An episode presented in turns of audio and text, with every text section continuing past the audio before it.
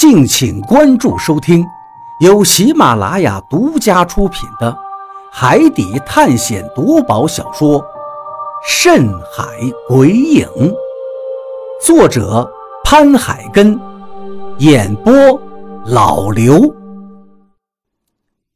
第二十八章，德国战机。这一回，大家真的被吓惨了，都惊叫着四处逃窜。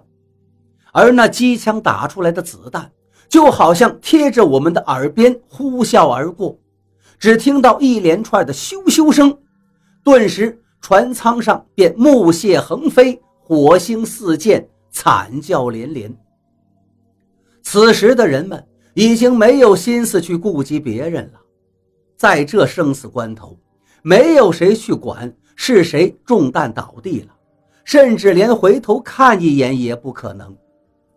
电影中那种同伴中弹倒地还跑回去救人的情节，在这里是不可能存在的。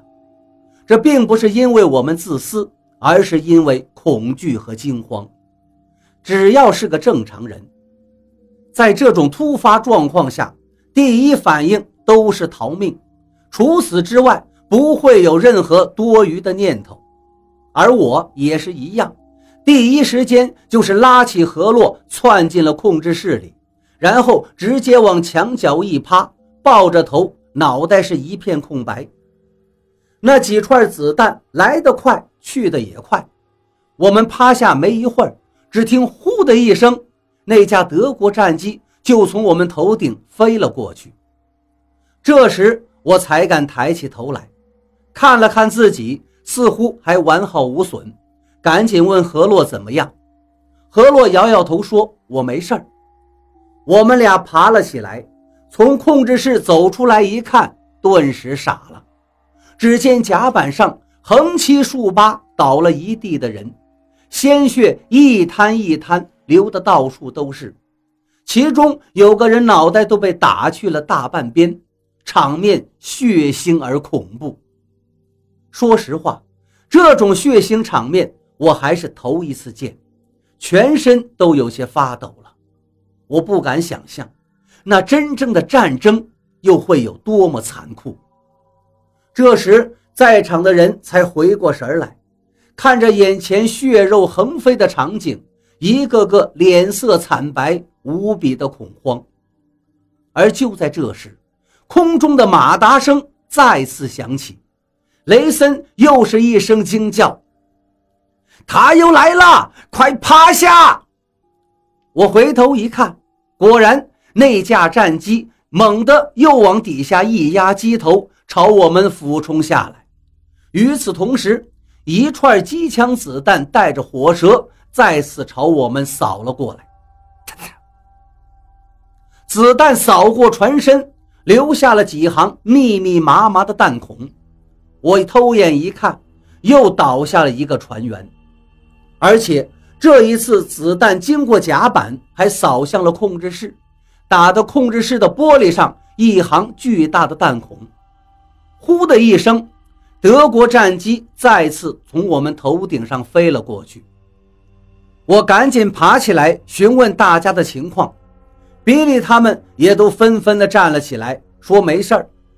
这时，无线电里传来了船长的声音：“比利。”二副死了，我们愣了愣，也没有多说什么，因为在这种情况下，谁被打死都不意外。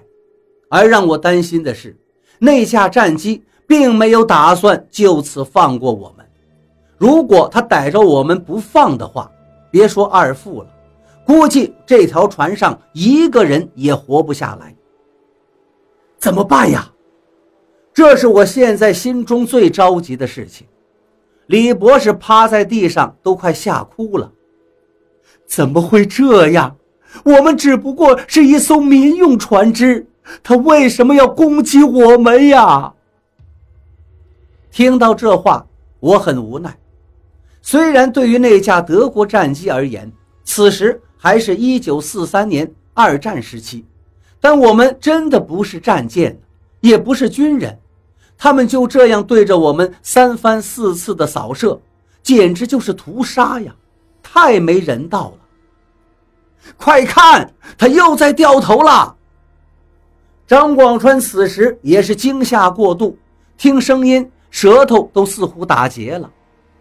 我们赶紧又看向了那架战机，他确实又绕了一个圈，调转头回来了。显然，他还打算再次发动攻击。怎么办？这样下去，我们都会被打死的。一位船员吓得趴在甲板上，惊恐地喊叫着。我们都看向了雷森，因为这里只有他才是真正的军人。不过，此时的雷森也是脸色煞白，一脸的绝望。他并没有说话，显然在这种情况下，我们谁都没有办法抵抗。既然雷森都没有办法了，我便将目光从他身上移开。就在这时，我意外地瞟到了游轮上的美国星条旗，顿时皱起了眉头。第二次世界大战，德国最大的敌人不就是美国吗？难道说，那架战机之所以攻击我们，是因为我们的游轮上挂的是美国的星条旗？想到这儿，我立即明白过来。我指着星条旗对雷森喊道：“快，快把那面旗摘下来！”雷森一愣，又看了一眼美国国旗，也明白过来了，于是赶紧冲了过去。与此同时，我也立即爬起来，对着最上面的甲板冲了过去。因为这艘船上挂了两面美国星条旗。一面挂在船舱旁边，一面就挂在最上层甲板的旗杆上。我必须赶紧去将那面旗取下来。就在我刚冲出去没几步的时候，身后就响起了张广川和何洛的惊叫声：“便鱼，小心！”他们话音刚落，只听“嗡”的一声，接着就是一大串火蛇冲我呼啸着飞了过来。砰砰砰！一连串火蛇在我身后追了上来，显然那架战机瞄准了我。我顿时吓出一身冷汗。这要是被一梭子子弹扫中的话，我整个人肯定被打成了筛子。不过此时已经没有退路了，只能往前跑。停下来的话，立刻就成了活靶子。于是我只好加速猛冲，而子弹。就这样从我的身后一路跟着扫射过来，咻咻，一串子弹在我的身边，不应该说是紧贴着我的皮肤扫射而过，打在了我的脚边。我感到脚下是火星四溅，跳弹横飞，叮当乱响，而我就好像一下子被死亡笼罩住了一般，刹那间心惊肉跳。感觉这回自己真的要死了，这是一种离死亡无比接近的感觉。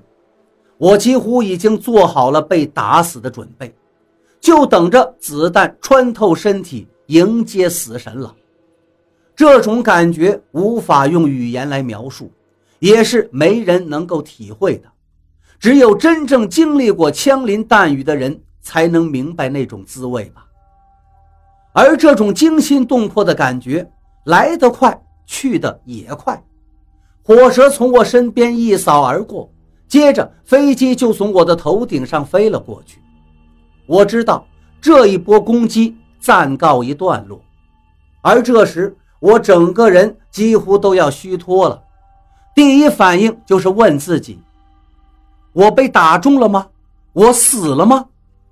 我像个傻子似的低头看了看自己的心口，又摸了摸自己的身体，发现居然还是完好无损，这才松了一口气。而其实我已经感觉到后背已经被冷汗打湿了一大片。便鱼，你没事吧？身后传来何洛担心的声音。我回头看了他一眼，摇了摇头，便再次狂奔起来。不过这一次，我发现自己的腿脚有点发软。是的，被刚才那一波攻击给吓软了。所幸的是，虽然腿有些发软，但还不至于迈不开步子。我只用了几十秒的时间，便冲上了最上层的甲板，然后直接跑到了旗杆下面。而当我刚到旗杆下的时候，雷森他们就在下面大声喊叫起来：“便鱼，快点儿，他又来了！”